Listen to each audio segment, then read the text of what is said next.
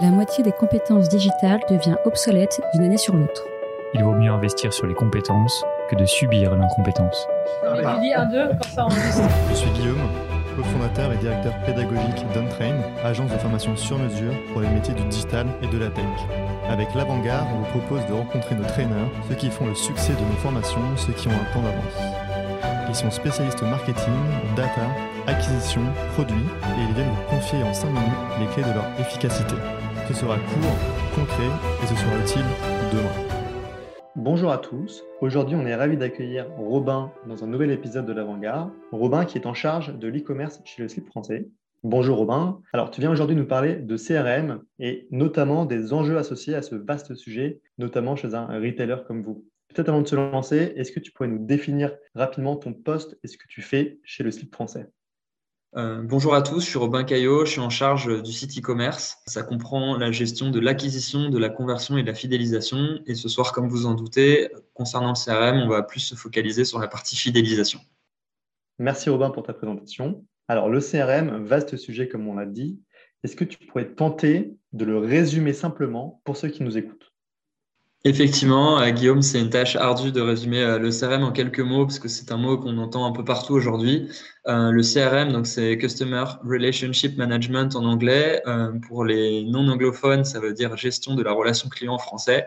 alors c'est un sujet très vaste. Et ce qu'on souhaite aborder ce soir, c'est surtout la centralisation dans un outil de toutes les interactions en fait que l'on peut avoir avec un client. Donc soit c'est le client qui se manifeste vis-à-vis de l'entreprise, soit c'est des messages sortants de l'entreprise à destination des clients. Donc ça peut comprendre tout un tas de communications différentes, euh, des posts sur les réseaux sociaux, des emails, euh, des push web, des push notifications, des SMS, etc.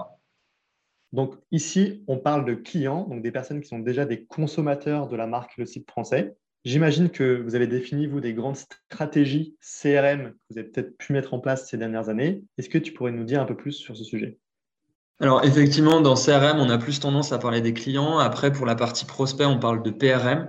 Euh, mais euh, au global, nous, au Slip français, évidemment, on travaille euh, les deux, puisqu'on a une base de connaissances clients autour des prospects et une base autour des clients. Et effectivement, on a développé toute une stratégie euh, spécifique autour de ça.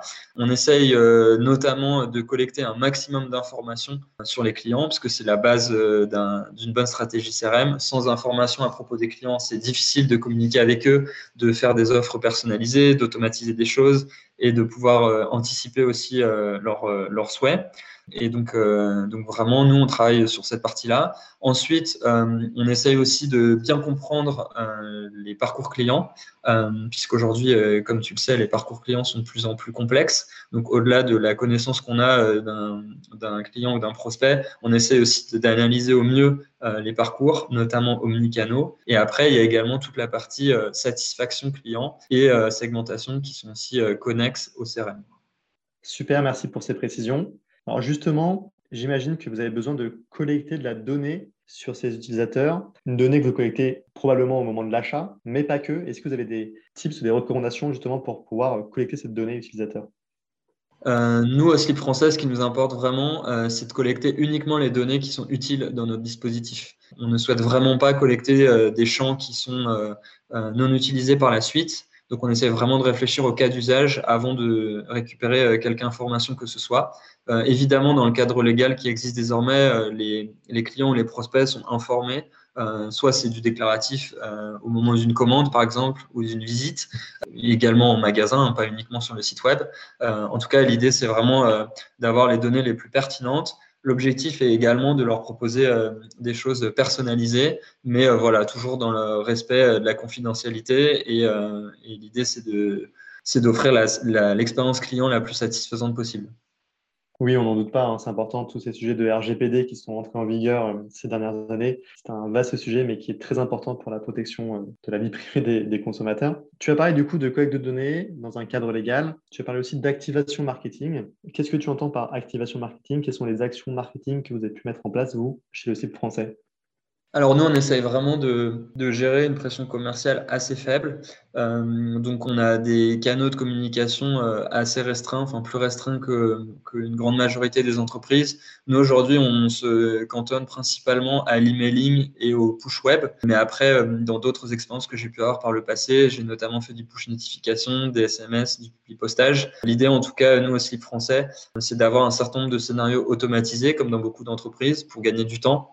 Et ça veut, ça veut pas dire multiplier forcément les messages, hein. c'est juste gagner du temps d'un point de vue opérationnel. Euh, l'idée, c'est aussi de scénariser un petit peu les parcours en fonction des comportements. Quelqu'un qui n'a pas ouvert euh, un certain nombre de messages et qui n'a pas montré beaucoup d'intérêt euh, pour la marque depuis longtemps, bah forcément, ces personnes-là réussir à les isoler et entre guillemets à les, à les laisser tranquilles. et par contre, des gens qui montrent vraiment de l'intérêt pour la marque, de les solliciter à bon escient avec des offres spécifiques, des messages de branding hyper pertinents autour de la marque et des alerter de toutes les nouveautés qu'il peut y avoir. Et alors, j'imagine que pour faire tous ces beaux projets marketing, dans le respect de la vie privée, vous avez des outils, vous avez des méthodes. Quels sont-ils aujourd'hui? Quel outil de CRM vous utilisez-vous chez le site français? Alors nous, pour la partie euh, CRM, emailing, on utilise euh, Splio, qui nous aide également à faire la segmentation de nos clients, euh, puisque c'est un sujet hyper important autour du CRM également, de pouvoir justement créer des clusters spécifiques à adresser en fonction de la valeur client et de l'engagement qu'ils ont vis-à-vis -vis de la marque. Et pour la partie push web, on utilise la technologie Batch, qui est un outil du coup en parallèle de, en parallèle de Splio. Et du coup, ces deux outils sont connectés entre eux ou c'est des outils qui sont 100% indépendants? Non, pour des raisons de, confidentialité de données, ce sont des outils indépendants, euh, puisqu'en fait, euh, les deux outils ne se parlent pas et, l'objectif, c'est pas de transvaser des cibles entre l'un et l'autre. Euh, donc voilà, c'est deux outils assez indépendants, même si évidemment, on aimerait connaître potentiellement l'overlap entre les deux outils.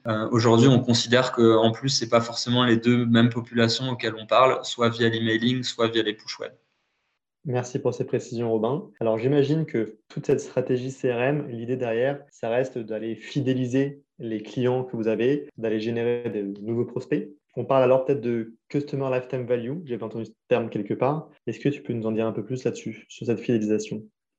Oui, alors euh, effectivement, la Customer Lifetime Value, euh, bah, ça découle de la segmentation dont je parlais. L'objectif, euh, la segmentation, c'est pas juste un outil scientifique pour se faire plaisir, c'est vraiment de comprendre la valeur de chaque client et de savoir quelle énergie on doit mettre pour chaque client et d'essayer de déterminer un petit peu des modèles pour automatiser un certain nombre de choses, puisqu'on peut évidemment pas faire une communication unique pour chaque client, c'est assez compliqué. Euh, donc l'idée, effectivement, c'est de déterminer ce qu'on appelle la Customer Lifetime Value, la valeur du client dans la durée, et de voir euh, le potentiel de, chiffre d'affaires qu'il peut générer. Nous, c'est un élément très important que l'on suit. Et évidemment, l'élément corrélé à tout ça, c'est euh, la satisfaction. on n'en a pas encore trop parlé, mais je pense que c'est important de mettre l'accent dans ce podcast également sur la satisfaction. Le, CRM, très souvent, on en entend parler autour de l'incitation à l'achat, mais l'objectif, c'est aussi de monitorer toute la satisfaction du client et l'inciter aussi à communiquer sur cette satisfaction, puisqu'on sait très bien qu'un client satisfait est un client fidèle. Euh, et que ça sera du coup un client qui aura une meilleure lifetime value. Génial. Est-ce que tu aurais quelques outils qui permettent de gérer la customer satisfaction? Je connais peut-être Gorgias, mais je ne sais pas si c'est un outil que vous avez l'habitude d'utiliser. Euh, non, nous, euh, pour la partie euh, collecte d'avis clients, que ce soit en magasin ou sur le site web, on utilise avis vérifié. Mais effectivement, il y a énormément d'outils. Et pour information, un petit tips additionnel, la collecte d'avis permet aussi d'améliorer le référencement SEO. Donc, comme quoi, il peut y avoir des effets ultra positifs sur d'autres thématiques de l'acquisition. Merci Robin pour tous ces conseils. Peut-être un mot de la fin pour ceux qui aimeraient bien se lancer dans une nouvelle stratégie CRM de fidélisation client. Oui, avec plaisir. Euh, bah, c'est vrai que ça peut paraître un, chantier euh, un peu pharaonique. Euh, l'objectif, en tout cas, c'est vraiment d'écouter vos clients. Moi, j'ai assisté à une conférence il n'y a pas longtemps où un très bon directeur marketing disait que dans beaucoup d'entreprises, on était très focalisé sur les outils, les process, les communications à destination des clients, mais on oubliait l'essentiel. L'essentiel étant de passer au moins 25 à 30% de son temps à juste écouter le client.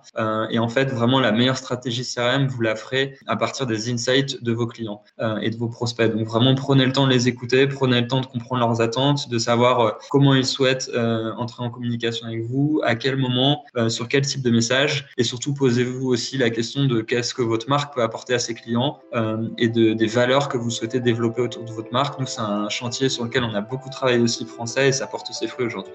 Merci Robin pour tous ces précieux conseils. Je te souhaite de passer une très bonne soirée et à très vite dans un prochain épisode. Merci à tous, à très bientôt.